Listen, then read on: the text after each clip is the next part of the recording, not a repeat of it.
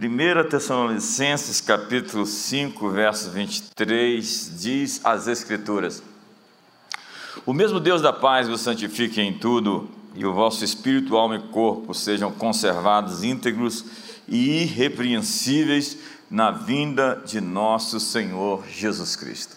Vamos lá. Na última quinta-feira nós tivemos uma reunião e eu disse que ia continuar hoje, nesse domingo.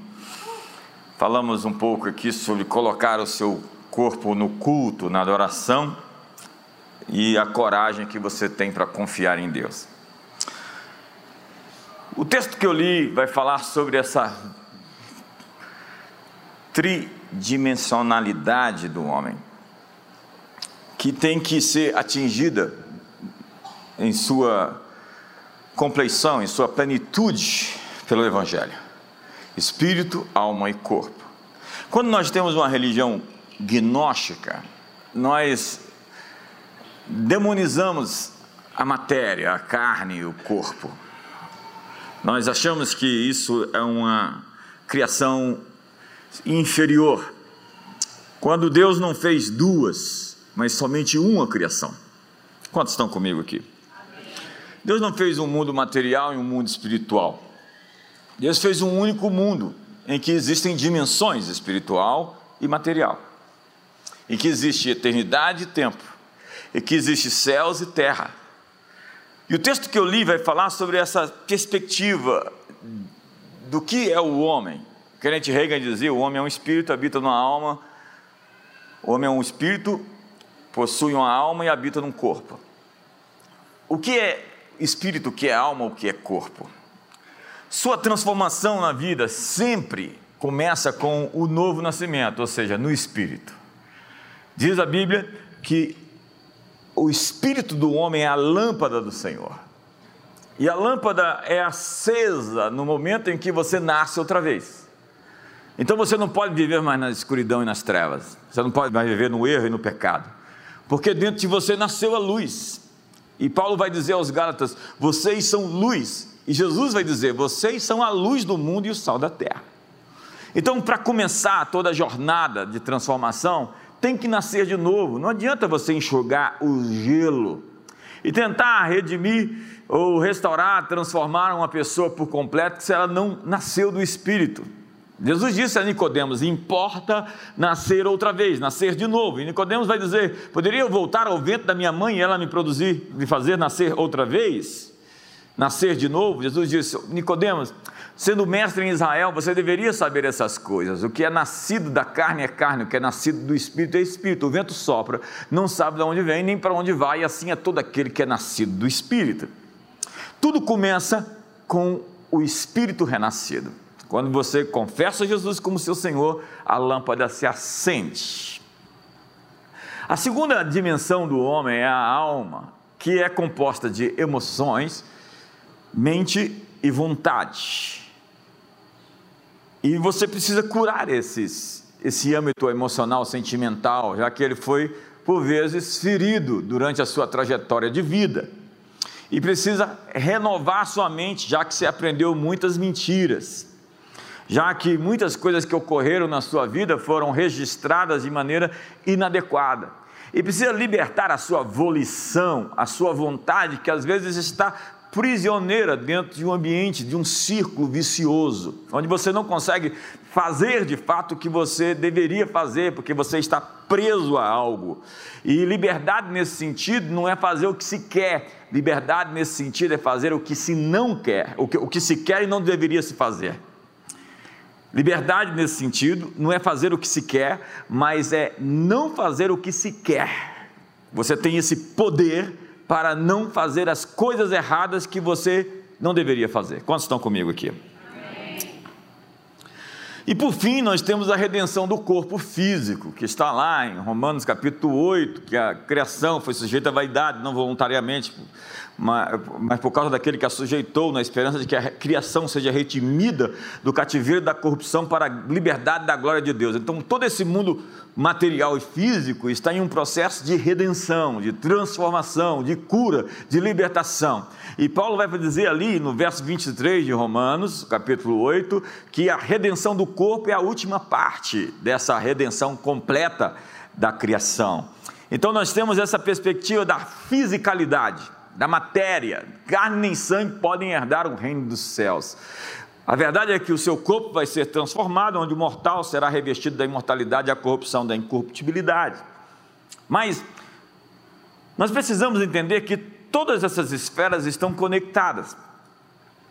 O espírito é a parte transcendente, metafísica, que tem que se conectar a razão nessa metanoia, meta além, acima, sobre, noia, mente ou razão, onde você se Deixa guiar pelo Espírito Santo, porque os filhos de Deus são dirigidos pelo Espírito Santo. E todo aquele que é filho de Deus, o próprio Espírito testifica dentro deles. Paulo diz: orarei no Espírito e orarei na mente, como que se a mente devesse, devesse seguir o Espírito, ao invés de você racionalizar, empacotar e tornar o seu mundo um universo simplesmente newtoniano e cartesiano. Há muitas pessoas com a mente carnal, uma mente é, fixada em leis fixas que não consegue transcender além do que se mostra a superfície do natural. O homem natural não compreende as coisas do Espírito Santo porque eles são loucura, disse Paulo aos Coríntios. Então, nós precisamos começar com o espírito, não é com a mente. Nós adoramos a Deus em espírito e em verdade. Não é na mente, na verdade. A mente deve seguir o Espírito. A verdadeira adoração do santo, dos santos, do, do Santíssimo Lugar, é quando lhe faltam palavras. É quando no meio dessa multidão você está solitário. É quando você simplesmente agora alcançou o lugar mais alto. Não existem recursos de linguagem para exprimir o que você está vivendo. Silêncio é bom. Seu espírito lhe oferece foco lhe oferece discernimento. O discernimento vem daqui. Você não consegue entender por que, que você está sentindo aquilo, mas você sabe que alguma coisa está errada. Tem cheiro, tem olfato espiritual. O seu discernimento nasce no seu espírito e não na sua mente. O homem espiritual confere coisas espirituais como espirituais, julga todas as coisas e não é julgado por ninguém. Eu estou citando a Bíblia para você. Seu espírito lhe dá direção. Se você tomar o caminho errado, diz a Bíblia, que você vai ouvir uma voz atrás de você dizendo: Ei, ei, este é o caminho, andai por ele. E simplesmente você está ali, você tem essa intuição, que é mais do que um sexto sentido. É o Espírito Santo tentando conduzir você. E quando você erra, você perde a paz. E diz Paulo que a paz de Cristo é o árbitro no seu coração. Você perdeu a paz tomando uma decisão, acredite, você acabou de tomar uma decisão errada. Todo mundo comigo aqui até agora? Quer que eu baixe um pouco para você? Obrigado, obrigado. Então nós precisamos entender as coisas sobre nós mesmos. Autoconhecimento é poder e a alma é a sede da sua personalidade. Ela compreende uma integração única de mente, vontade e emoções. A sua fisiologia é a conexão entre o seu corpo e as suas emoções, seu corpo e os seus sentimentos. Então nós somos chamados para ser adoradores de Deus em espírito e em verdade. Devemos ser guiados pelo Espírito Santo. Nenhuma dessas coisas acontece no âmbito da mente ou da razão, mas no espírito. Paulo vai dizer que nós recebemos a unção do santo. Vocês possuem a unção que vem do santo, e todos vocês têm conhecimento. Está lá no verso 20. E no verso 27 ele diz algo esplêndido. Ele diz: quanto a vós, não é Paulo, é João, tá? A unção que dele recebestes permanece, permanece em vós e não tendes necessidade de que alguém vos ensine, mas como a sua unção vos ensina a respeito de todas as coisas e é verdadeira e não é falsa, permanecei nele, como também ela vos ensinou. A Bíblia está dizendo que existe algo dentro de você, que quando você ouve uma verdade, você grita dentro de você, é isso aí. Mas quando você ouve a mentira do diabo, isso não está na esfera da mente, não é um preconceito, um conceito, um senso, um consenso, não é simplesmente uma educação que você recebeu na mente, é algo dentro de você que grita. Você ouve a verdade de Deus, você fala, é isso, e o glória a Deus tem que sair nessa hora, não é na hora que você quer aparecer.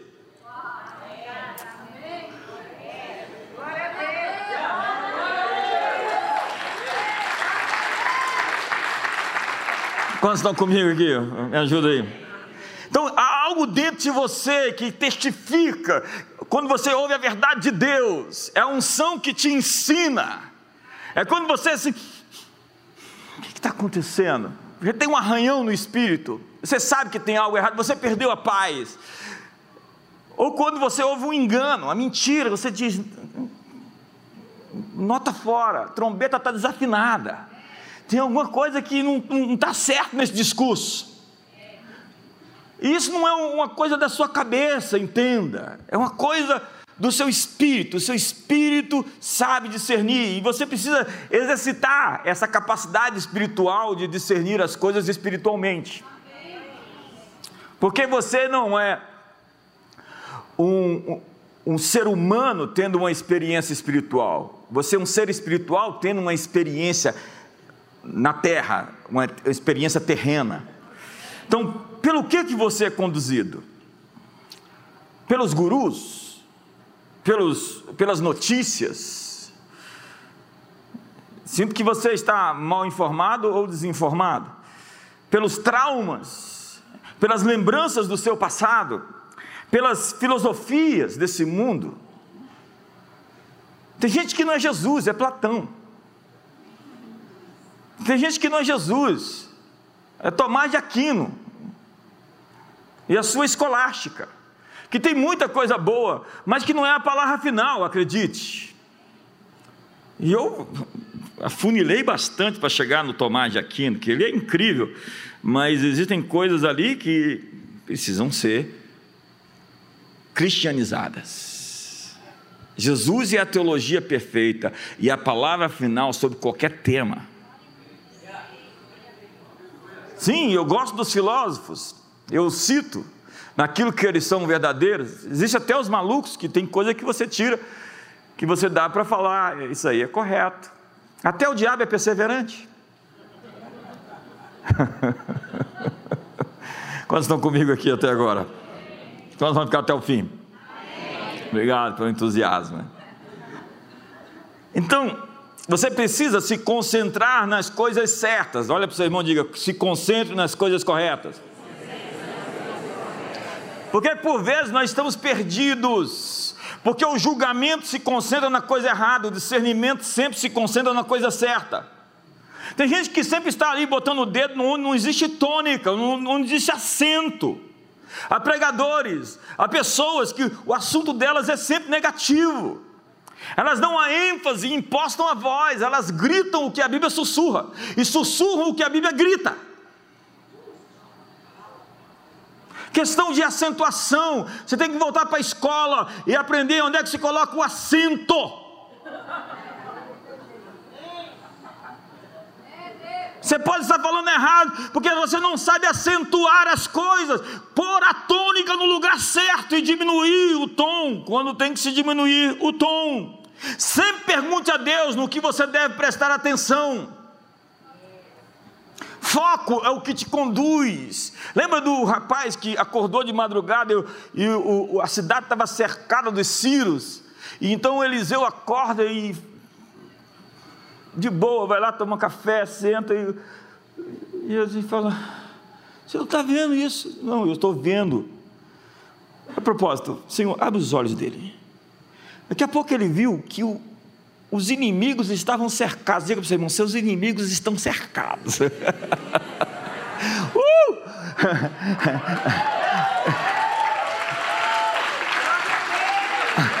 Por detrás daquela multidão de soldados sírios, existiam carros, carruagens, cavalos de fogo, tiçabás, exércitos, anjos, arcanjos, querubins, era estava uma festa, todo o céu tinha invadido a cidade. E o profeta diz: Mais são aqueles que estão conosco do que aqueles que são contra nós. Aí, empurra seu irmão e diz: Mais são aqueles que estão conosco do que aqueles que são contra nós.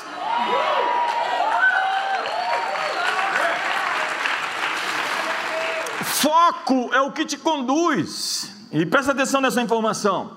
O que te chama a atenção, chama você. As pessoas dizem entretenimento não é importante. Entretenimento é a sua capacidade de chamar a atenção de você para algo. Entreter é isso. E ser guiado pelo Espírito Santo é permitir que o Senhor mostre a você no que você deve prestar atenção. Você tem que fazer uma pergunta para você sempre. Eu tenho que prestar atenção nisso. Eu queria desver algumas coisas. Você que assistiu a Barbie, você deveria ter o dom de desver o filme.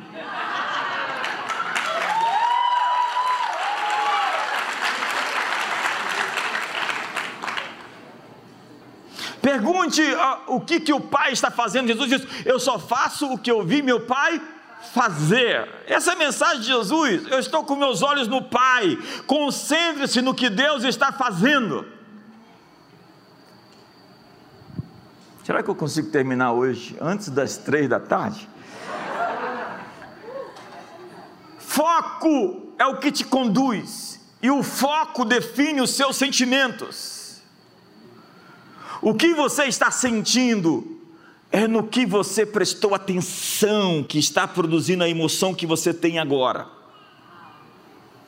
Você vai lá e abre o Twitter, ou liga o jornal. Daqui a pouco você tem uma liberação de informações que vão mudar o seu estado de ânimo. E você devia parar de ver essas coisas.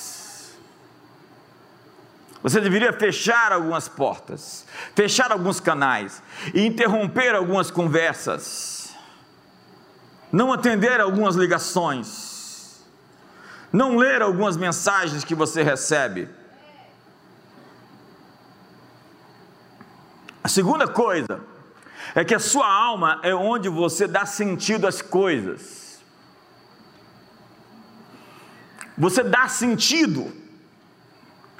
Você tem esse poder dado por Deus. A cada experiência que você vive, você é o responsável de dar significado a ela. Significado é o que você diz para você mesmo. Jesus disse: preste atenção no que você ouve. Jesus disse: observe como você ouve. Os seres humanos são máquinas de produção de significado. Nós temos uma história que contamos a nós mesmos sobre cada situação. Nós temos a nossa narrativa. Há pessoas com a outra narrativa do que nos aconteceu, acredite. O seu inimigo tem uma narrativa sobre você realmente horrível ele pode pegar a sua melhor história e contar da pior forma possível.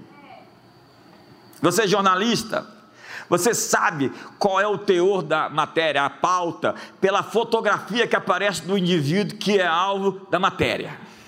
Se a fotografia está lá, uma foto bonita, boa, ele sorrindo, elegante, simpático, a matéria é boa. Se a foto é ruim, pode saber o resto. Quantos estão comigo? Seu inimigo tem a sua pior fotografia. Seu inimigo tem a sua pior história, mas Deus tem a sua melhor fotografia. Deus tem a sua melhor história.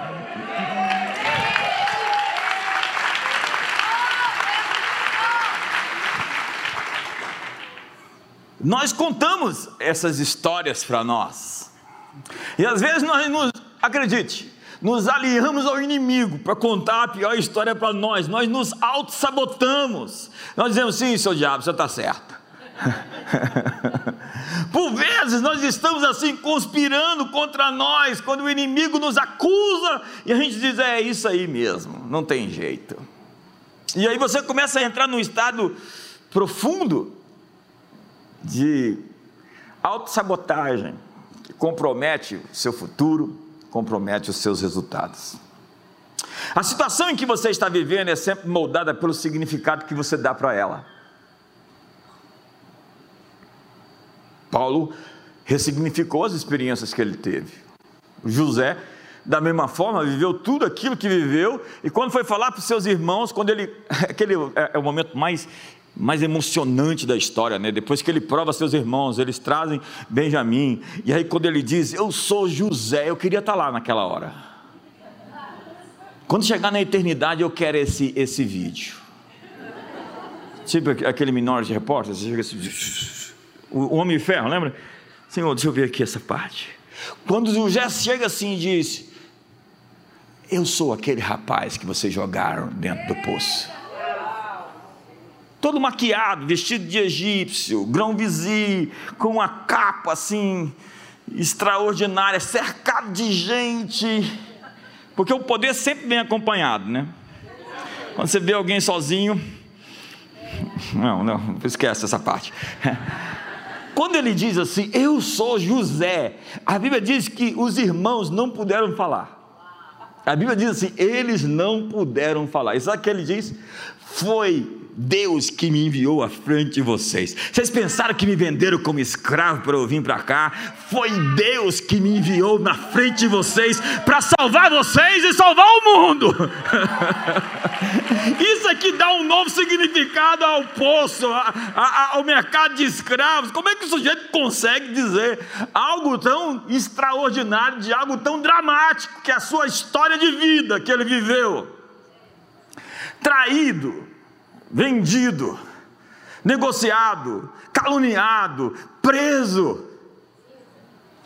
Mas chega a hora que Deus marca a reunião que vai mudar a vida dele. Ei, ei, Deus tem uma reunião marcada que vai mudar a sua vida para sempre. Ei, ei, eu acho que você não entendeu, eu acho que você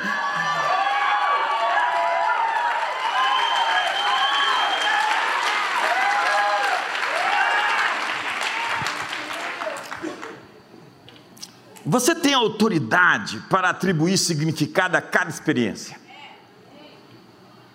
E eu desafio você hoje a dar um significado novo a essa experiência, a essa lembrança que quando você você trava, você bloqueia tudo.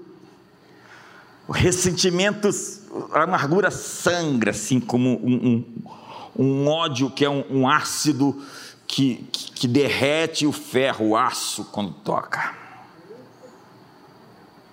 Você tem autoridade para atribuir significado, e hoje é o seu dia de dar significado às suas experiências passadas de uma forma não que o enfraqueça, mas que lhe fortaleça. Porque cada coisa vai cooperar para o bem daqueles que amam a Deus. E eu digo cada coisa, é qualquer coisa, é toda coisa. Então, qualquer coisa que lhe ocorreu ou está lhe ocorrendo, Deus tem um propósito em transformar isso em glória para o seu nome. Deus está transformando o que é contra você em seu favor agora. Ei, me ajuda aí, você consegue se manifestar, pelo menos dizer amém a essa palavra aí? Eu acho que eu não vou conseguir chegar no final, e é bom para você que está quieto que eu não vou chegar no final, porque eu ia. Você ver seu corpo para chegar lá. Então, atribua um significado capacitante às suas histórias. Porque por vezes nós atribuímos significados incapacitantes ao que nos ocorre. Aquilo nos limita, aquilo cria um trauma, aquilo cria um limite, aquilo cria uma ferida onde você fica todo feridento, as pessoas chegam perto de você, você fala, ai. A pessoa chega perto, ai. É você no dentista. É assim? Ah. Gente assim, machucada, quando você chega perto da ferida, ela já pega umas facas, umas armas. Tem gente que já é grosseiro já, não deixa você chegar muito perto porque diz assim, está chegando perto demais. Tocou no assunto, já endurece, que é a maneira de, de não sofrer, né? E embrutecer, anestesiar os nervos existenciais, ficar sem alma, sem emoção Walking Dead.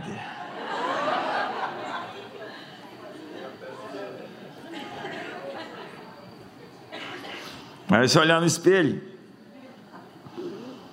Nossas respostas na vida são baseadas no significado que atribuímos ao que nos aconteceu em vida. É importante se perguntar, atribuir significados corretos aos acontecimentos do meu passado. Às vezes Deus te deu um livramento e você está reclamando. O negócio não deu certo, porque ia dar muito ruim para você. Diz a Bíblia que Deus até retira os seus amados escolhidos e amados do mundo antes que o mal ocorra.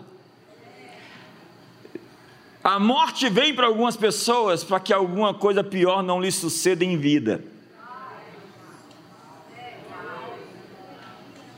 Então para de chorar pelos crentes que morreram. Encerra o seu luto. Troca de capa, troca de manto, porque Deus tem uma reunião marcada que vai mudar a sua história para sempre. Para de reclamar porque foi vendido como escravo, porque foi traído, porque foi criticado, porque foi injustiçado, porque Deus tem uma nova história para contar sobre aquilo que lhe aconteceu. Deus tem uma história diferente sobre tudo que lhe aconteceu até hoje. Não existe um segundo da sua vida, na sua história de vida, que Deus não estivesse lá. Ele estava lá e Ele tem uma outra história para contar a respeito disso. Me ajuda aí.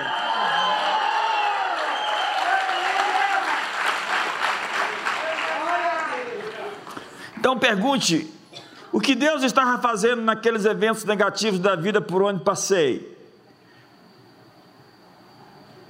Alguém coloca isso em um tom de crítica. Onde estava Deus quando aquilo aconteceu? No mesmo lugar que ele estava quando o filho dele estava sendo crucificado em uma cruz.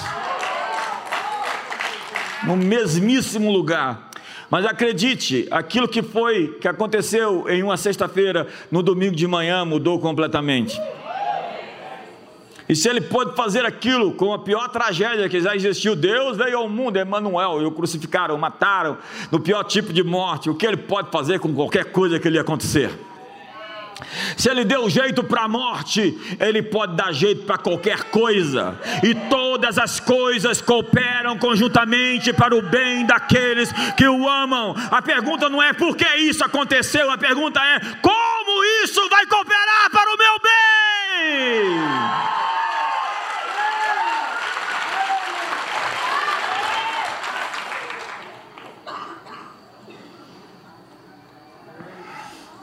Deus o colocou numa jornada para reescrever o roteiro da sua história de vida.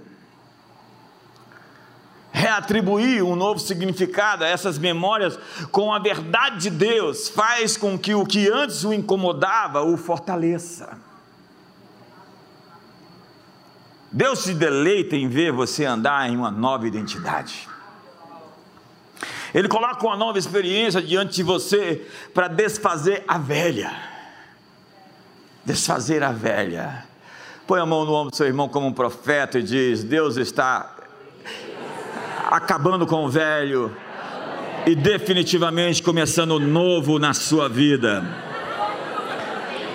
O novo está chegando. Quantos estão sentindo o cheiro do novo? O frescor do novo? Algo novo está chegando sobre o seu casamento. Uma unção nova está chegando sobre o seu ministério. O frescor de uma prosperidade financeira, econômica, de resultados na sua economia. Ei, o novo de Deus está vindo. Eu estou fazendo uma coisa nova que está saindo à luz. Eu estou colocando um caminho no deserto e rios no erro.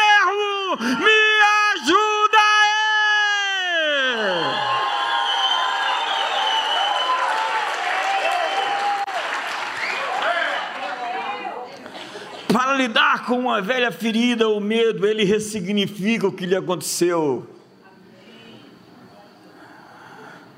É importante então manter os olhos abertos e observar esses momentos que Ele está para criar em sua vida. Eu vou repetir isso. Fique atento ao que Deus quer que você fique atento, para não perder o time do que Deus está para fazer na sua história, como fez com Pedro. Ele o negou três vezes, então Jesus criou o mesmo cenário. É incrível que aquela negação de Pedro, existem os mesmos elementos que Deus coloca em uma nova perspectiva. Pedro negou Jesus e estava lá. Os ingredientes daquela negação, daquele cenário, estavam presentes agora na sua restauração. E por três vezes ele pergunta para Pedro: Tu me amas, tu me amas, tu me amas. Ele diz: Eu te amo, eu te amo, eu te amo. É um jogo de palavras ali no grego, mas o que ele estava convencendo a Pedro é que Pedro não era suficientemente capaz de ser fiel, honesto, leal em qualquer circunstância, se ele continuasse sendo autossuficiente e a sua autoconfiança tinha passado de todos os limites, ele deveria depender de Deus, ao invés de tentar se autoafirmar como fez outrora e caiu. E a queda de Pedro levou a se tornar quem ele foi, um grande e poderoso apóstolo que figura nas páginas da Bíblia como alguém que fracassou, se levantou e venceu.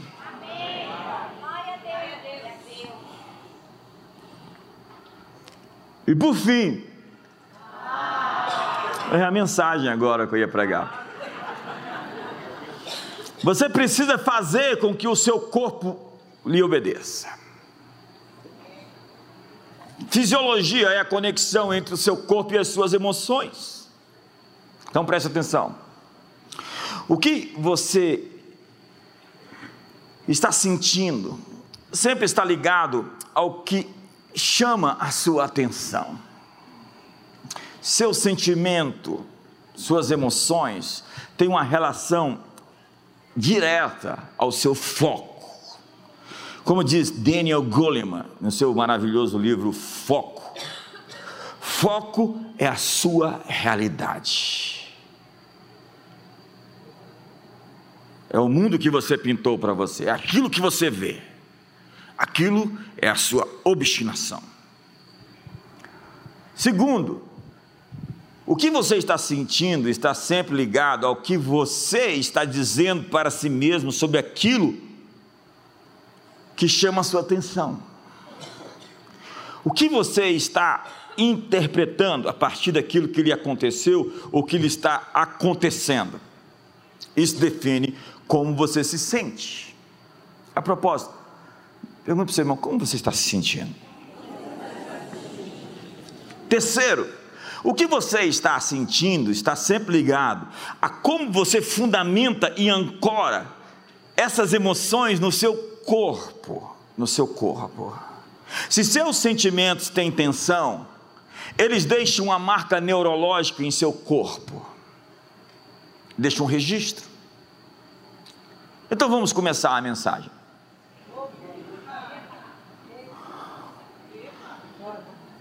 Acho que não, né? Tem que terminar. Vocês conhecem esse texto aqui? Eu vou só introduzir e termina a noite. Rogo-vos, pois, irmãos, pelas misericórdias de Deus, que apresenteis o vosso corpo por sacrifício vivo, santo e agradável a Deus, que é o vosso culto racional. E não vos conformeis com este século, mas transformai-vos pela renovação da vossa mente, para que experimenteis qual seja a a boa, agradável e perfeita vontade de Deus. Enfim, presta atenção. Mudar sua linguagem corporal é um começo para mudar o que se passa na sua mente. O texto é uma sequência.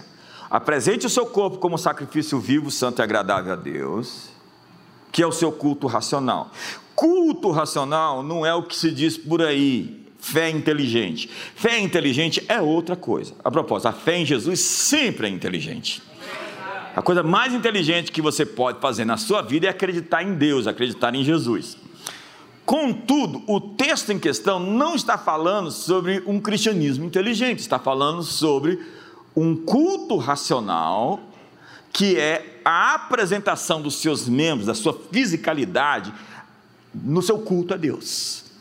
Apresente o seu corpo em sua adoração. A sua adoração não pode ser do homem coisa. De quem parece que está sendo assaltado. Alguém fala assim: levanta suas mãos. Ele faz assim, ó. Mãos ao alto. A sua adoração é uma entrega.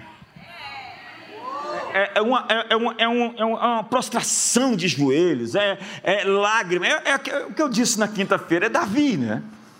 lê os salmos e vai ver o homem que grita, o homem que adora, e, e, e tem lá a Mical na janela reclamando, olha lá, ele expondo suas vergonhas, as roupas dele se levantaram, ela não está olhando para Deus, ela está olhando para o extravagante Davi adorando, é aquela mulher que pega um ano de salário num vaso de alabastro e derrama sobre Jesus, que promove a crítica dos discípulos, começando o coro por Judas. Judas diz: poderia pegar isso aí e dar para os pobres. Jesus disse: os pobres sempre tendes convosco. O que essa mulher fez será lembrado na história. Os quatro evangelhos contam a história dessa mulher. Pouquíssimas coisas são contadas nos quatro evangelhos. E Jesus disse: o que essa mulher fez será contado em todo o mundo, em todo o tempo, em todas as gerações. Porque a adoração extravagante vai deixar os tímidos em adoração ou os hipócritas, ou os avarentos, intimidados pela expressão de algo realmente dado com todas as forças. A Bíblia diz: ama Deus com todo o seu coração, ama Deus com toda a sua mente, ama Deus com todas as suas forças, ama Deus com tudo o que você é, tudo o que tem fôlego. Louve ao Senhor. Tem fôlego aí? Tem não, ali, ali atrás eu vi que não tem.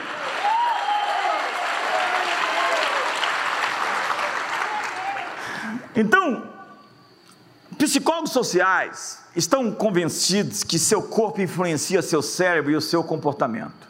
É o inverso, né? O corpo influencia a mente, as emoções, os pensamentos. Sua expressão física é linguagem. Sua maneira de andar está comunicando algo. Cientistas sociais estudaram como a linguagem corporal influencia a contratação de pessoas, na promoção de pessoas, em julgamento sobre o verdadeiro caráter das pessoas. É claro que isso pode ser aprendido e manipulado. Daí Barack Obama. Note sua expressão corporal por um minuto.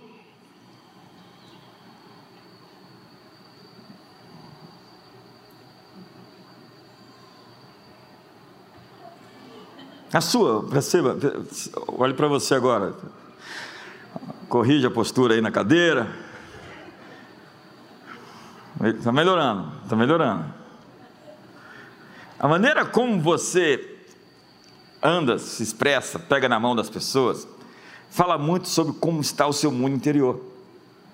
Na verdade, isso pode mudar o seu mundo interior. A linguagem corporal é usada para diagnosticar pessoas. Psicólogos clínicos aprenderam a ensinar a mudar a postura das pessoas deprimidas. Fazer com que as pessoas se sentem direito muda o ânimo delas. Só por se sentar eretos ajusta o que passa dentro do ser. Ajustar a maneira que você anda, se senta, pode mudar suas emoções. Se mudamos o que sentimos, mudamos tudo. Adotar posturas poderosas faz as pessoas se sentirem mais poderosas. Como você aperta a mão das pessoas? Pensando que elas vão roubar a tua mão? Ou com nojo, vai passar Covid. Seu comportamento não verbal é absolutamente poderoso. Nossa comunicação não verbal controla o que os outros pensam e sentem sobre nós. Pergunta: são nossos sentimentos que controlam os nossos gestos e linguagem corporal, ou nossa expressão corporal pode alterar nossos sentimentos? Nossos corpos mudam, nossa mente, e nossa mente muda os nossos comportamentos. Pessoas poderosas são mais assertivas, mais confiantes, mais otimistas. Mas não confunda confiança com presunção. Quando você tem autoestima, você não precisa ficar fazendo propaganda de si mesmo. Você até pode se dar ao luxo de fazer propaganda dos outros. Quando você vê alguém que fala bem dos outros e celebra os outros, você vê alguém resolvido. Mas há muita gente que fala mal dos outros para se afirmar. Porque ela não está firme com, respe com respeito ao seu valor próprio, ela precisa desafirmar aos outros para se sentir melhor consigo.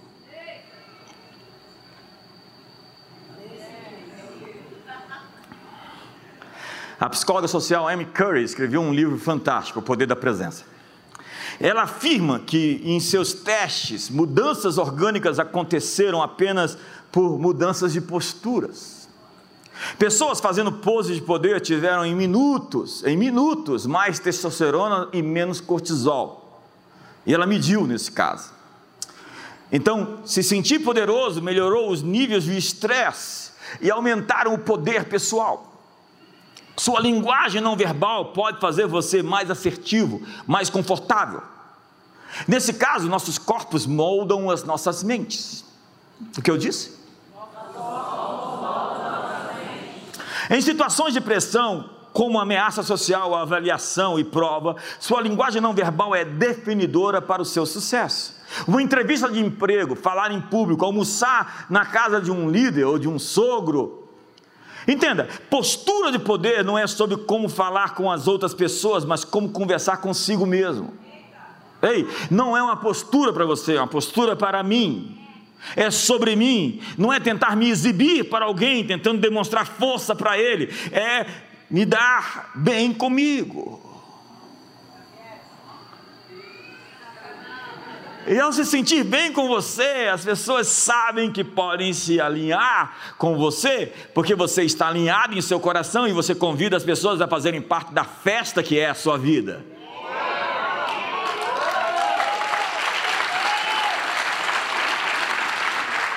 Ainda tenho 17 minutos no meu relógio, então vocês vão ouvir, eu vou correr, a gente vai chegar até o fim.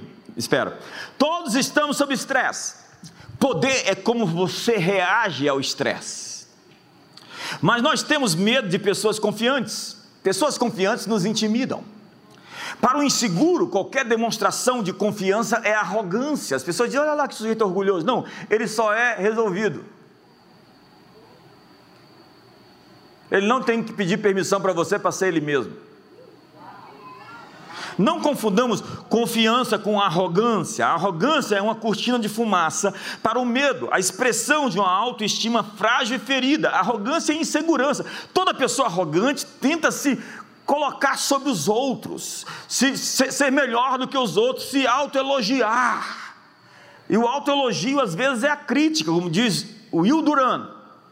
A crítica é uma maneira desonesta de se elogiar.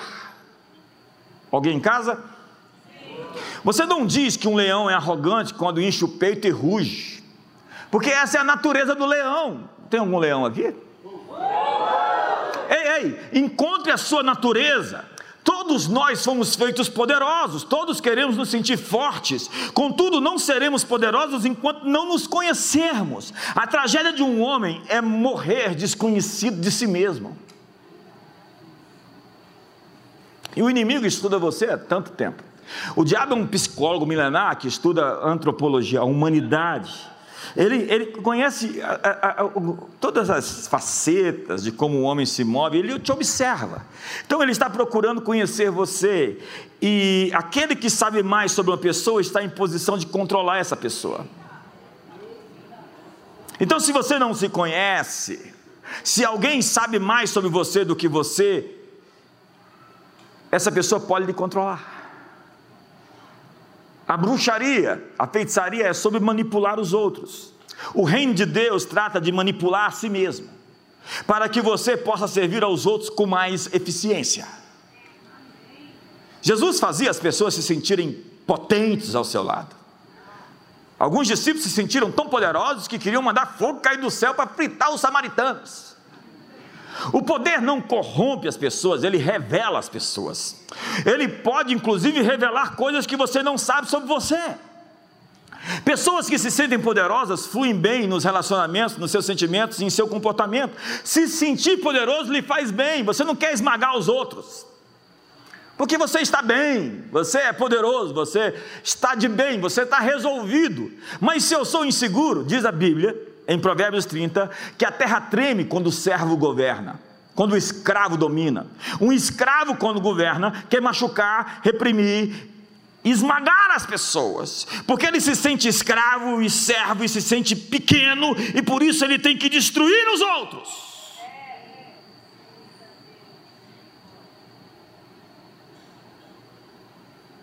Entenda que não é tentar parecer poderoso para os outros, nunca, nunca é sobre os outros, mas conversar consigo mesmo de como você é poderoso, é demonstrar o seu poder pessoal sem tentar intimidar ninguém. Ser confiante sem ser arrogante. O poder não precisa ser poder sobre os outros. Pessoas impotentes veem todos como uma ameaça. Eles são tão inseguros que começam a arrumar inimigos. Fulano olhou para mim assim de olho torto. Fulano está pensando isso de mim. Ei, ei, tem uma conspiração armando contra mim. Isso é coisa de Saul. Saul diz a Septuaginta que ele sofria de uma doença em que ele encontrava é, é fantasma, inimigo em tudo. Tem um pessoal ali reunido junto ali, estão falando de mim, estão falando de mim.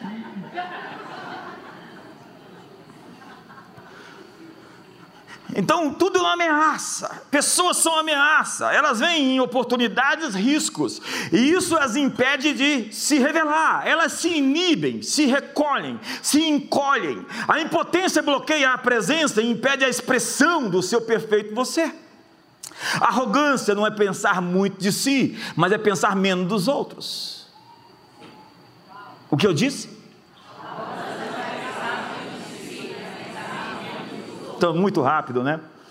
É por causa do horário, do seu almoço, da sua fome. Pessoas que se sentem poderosas têm mais capacidade de se desculpar e pedir perdão.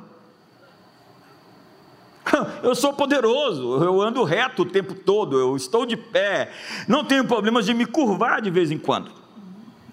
Desculpe, foi mal, fiz errado. Ei, releva. Ainda sou imperfeito, sou quase perfeito, mas eu chego lá.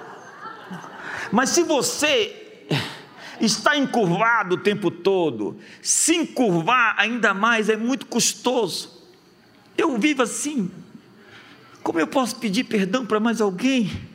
Se eu já estou acabado dentro de mim, eu tenho uma autoestima tão pobre, como é que eu vou ainda pedir perdão?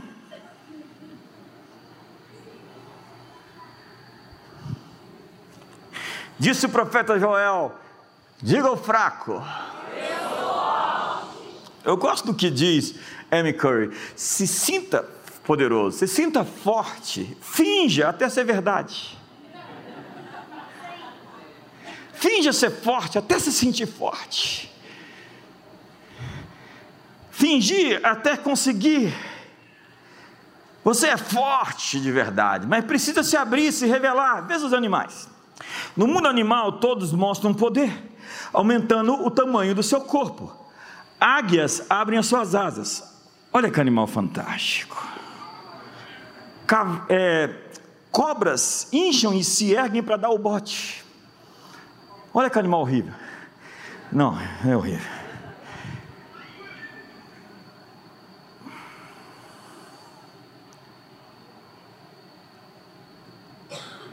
O pavão levanta o rabo, abre suas penas e mostra suas plumas. Olha que incrível ser. Os elefantes abrem as orelhas, que nem alguns irmãos aqui. Hipopótamos abrem a boca. Olha que monstro. Cavalos empinam. Gorilas batem no peito. Que nem você lá no seu quarto com a sua esposa. Homens e mulheres governam, dominam, são reis. Veja os ginastas. Nas Olimpíadas, eles levantam o queixo e erguem os braços.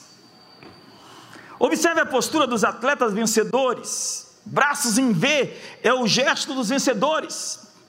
É por isso que nós adoramos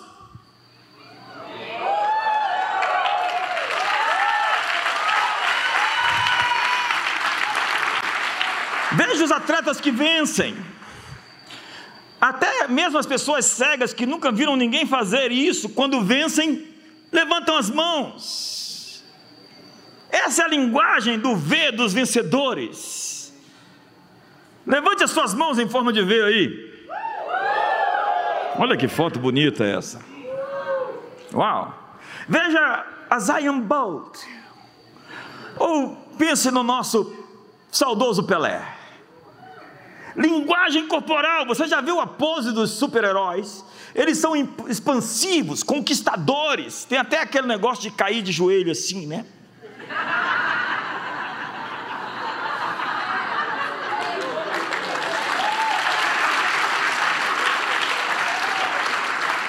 É aquela menina destemida enfrentando o touro de Wall Street. Menina destemida não é para ser temida, feminista.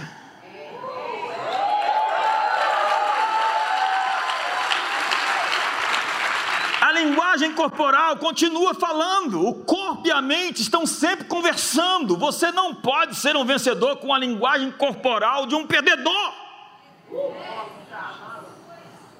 Como você se senta para comer?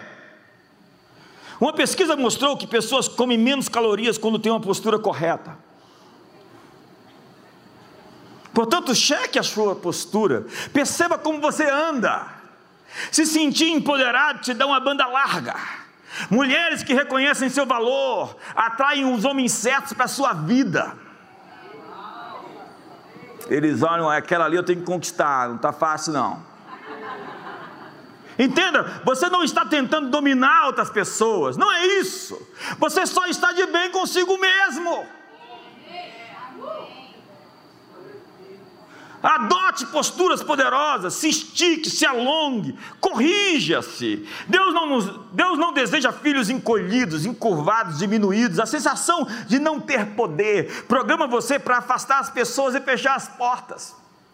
Pessoas sem confiança se encurtam, se agacham, se escondem, mostram um comportamento submisso e se encolhem.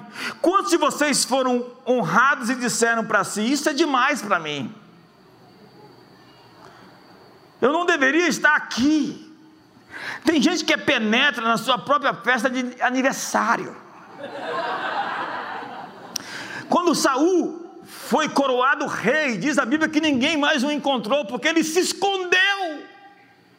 A tragédia da vida de Saul está contida numa frase que Samuel disse para ele: Sendo tu pequeno aos teus próprios olhos, Deus te fez rei. E a destruição de Saul foi porque ele era diminuto ao seu próprio olhar. Ele se matou por causa do seu valor próprio pequeno, da sua fotografia interior borrada, da sua linguagem corporal. Era o maior, mas reduzido aos ciúmes. Então saia do esconderijo de você mesmo. Você está aí dentro. Nós queremos vê-lo. Se exponha completamente, se abra e se mostre. Não pense, ah, eu vou mostrar às pessoas quem eu sou. Não, não, não, não, não. Para com isso. Isso é coisa de gente pobre de autoestima, para mostrar, tentar convencer as pessoas que você é importante, mostra a sua irrelevância. Mostra a si mesmo. Quando você fala, não é o que você fala, mas é a sua presença, a sua postura e a sua confiança que é ouvida. Mostre confiança sem arrogância. Se expandir ou se encolher, ou se encolher ativa suas emoções. Confiança liga você aos outros. Veja o mundo como um lugar cheio de oportunidades, ao invés de um lugar de ameaças. Tem espaço para todos no topo. Não precisa puxar o tapete ou se livrar de alguém. Esse é o melhor de todos os tempos para viver. Ajustes mínimos trarão grandes mudanças. Então faça alguns exercícios. Escove os dentes com a mão na cintura. Comece dando comandos pela manhã, autoridade, autoridade, é isso. Satanás, para trás de mim, Satanás, debaixo dos meus pés, as articulações das trevas contra mim estão frustradas. Senhor, levanta-te, sejam dispersos os teus inimigos, fujam diante de ti os teus adversários.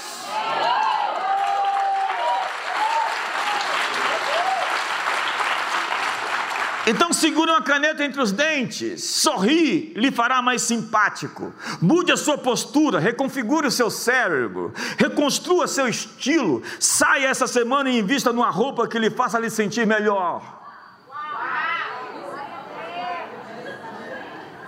Sua aparência é importante, mas não é sobre os outros. Ei, ei, não é sobre os outros é sobre você, é como você se sente sobre você mesmo. Diz a Bíblia: ama a Deus sobre todas as coisas, ame a Deus com todas as suas forças, ame a Deus com seu olhar, ame a Deus com suas mãos erguidas, ame a Deus com seu corpo, ame a Deus. O apóstolo Paulo fala do nosso corpo como algo sagrado, um santuário que devemos amar e cuidar. A Bíblia descreve a aparência de Davi. Diz a Bíblia que Jezé mandou buscá-lo e o fez entrar. Ora, ele era ruivo, de olhos gentis.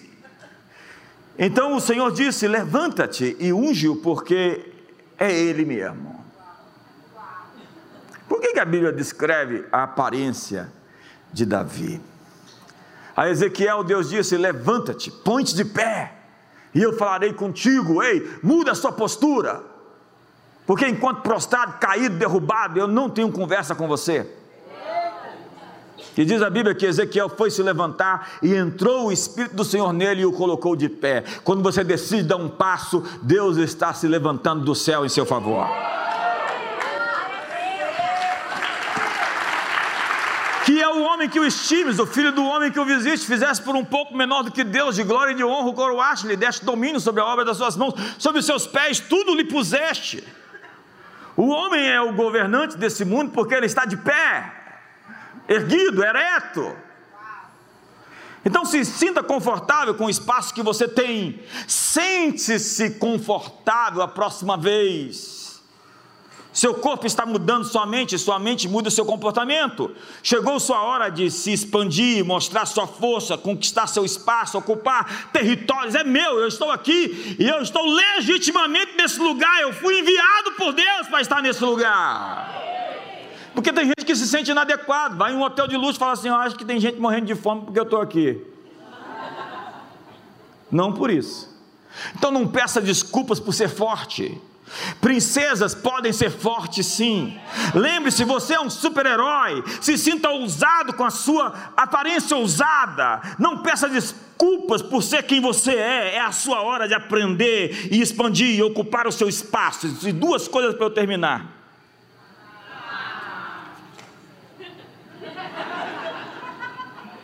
Deixa eu olhar para a sua linguagem corporal. Tem gente que tem linguagem corporal quando está com fome. Duas coisas para terminar, rápidas. Lá no fundo, pode ir embora, porque você não falou A. Só o pessoal que fala A pode ficar. Duas coisas rápidas. Ser você cria valor para os outros. É o poder da presença, Jamie Carey. Estar presente é mais do que estar aqui hoje. Presença é a sua capacidade de acessar a sua expressão do seu verdadeiro e autêntico ser, o seu você mesmo. Presença revela você. Presença é mostrar quem você é.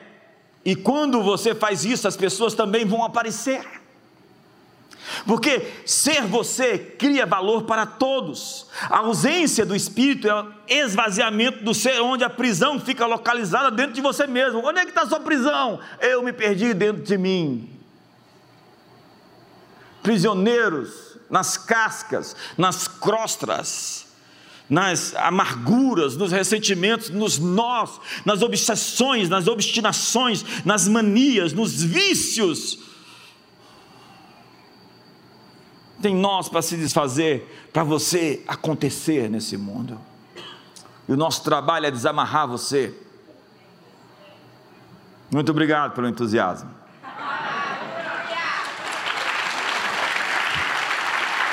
E por fim,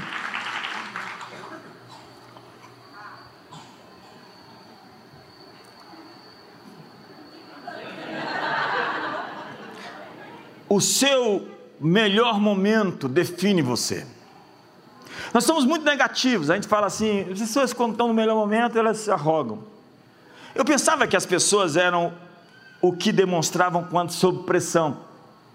Agora, creio que a pressão só desperta o que há de melhor em nós.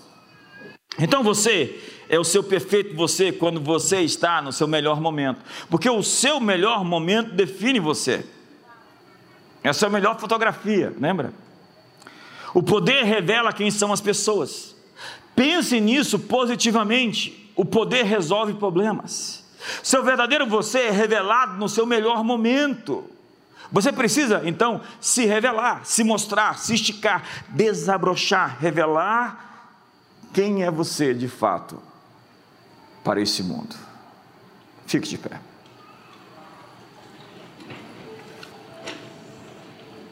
Eu quero cinco minutos de ministração, não passo de dez.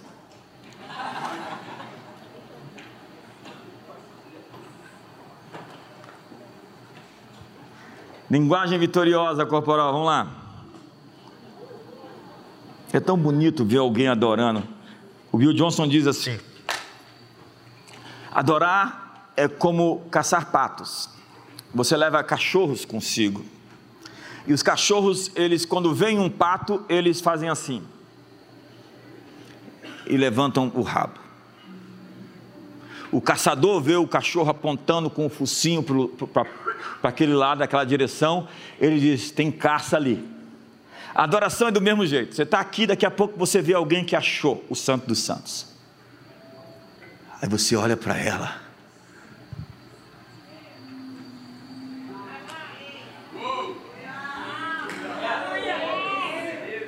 Você encontrou alguém que achou a presença. Então você vai atrás de encontrar o que aquela pessoa achou. Levante as suas mãos. Mude o seu olhar. Feche os olhos.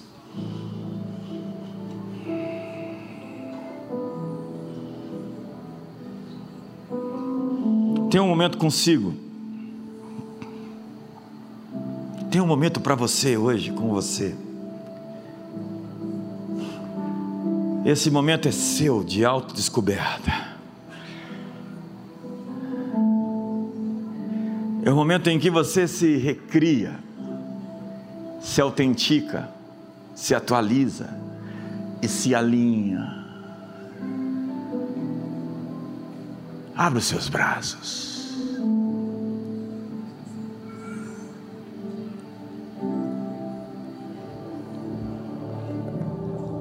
apóstolo Tiago diz: Eu quero que os varões levantem mãos santas, sem ira nem animosidade. A Bíblia é cheia de textos sobre mover-se, sobre gritar. Os muros de Jericó caíram, os brados de júbilo, os gritos de vitória derrotaram inimigos. As trombetas de Gideão, seus gritos pelo Senhor e por Gideão.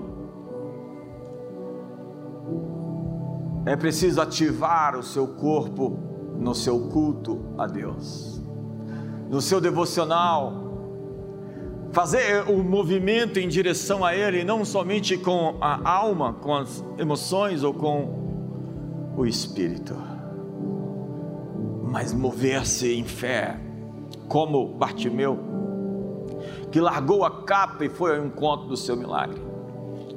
Como a mulher do fluxo de sangue que tocou a orla do seu manto, passando por meio da multidão. Como a Ciro Fenícia que se jogou no chão e se humilhou perante Jesus e obteve o seu milagre. Ou como aqueles quatro homens que introduziram seu amigo pelo telhado da casa de Pedro seu milagre exige uma resposta, uma ação. Vai e enche essas talhas de água. Vai e lava-te no poço de Siloé. Vai e lava-te na mão no rio Jordão sete vezes. Movimento cria sentimento. E se você é escravo das suas emoções, se você vive triste ou angustiado, Você precisa rever a sua adoração, como você está prestando homenagem a Deus, como os militares fazem, eles batem continência, eles marcham, eles gritam, eles falam, ou como os atletas de alta performance dominam e disciplinam seus corpos. Somos soldados de Cristo e Paulo diz que nós somos também aqueles que correm para receber o prêmio incorruptível, a coroa da vida. Então seja um bom servo, que não seja simplesmente honesto com as suas emoções, mas seja honesto com Deus e modifique os seus sentimentos pelas suas ações, pelo culto de quem celebra a Deus com toda a sua alma, apresentando o seu corpo como um sacrifício vivo, santo e agradável a Deus. Sacrifícios de louvor, fruto dos lábios que confessam o seu nome. Se é um sacrifício, é porque demanda esforço. Então você não quer adorar, mas eu vou fazer o que eu não quero porque eu vou cultuar a Deus querendo ou não, eu vou levantar as mãos querendo ou não, eu vou dar brados de júbilo querendo ou não, eu vou me posicionar querendo ou não, e aquilo que eu quero vai se modificar por aquilo que eu creio. Sentimentos vão se modificar pelas ações e os movimentos que você faz, e que o amor de Deus, a graça de Jesus, e a comunhão do Espírito Santo seja sobre todos. Uma ótima semana para todos.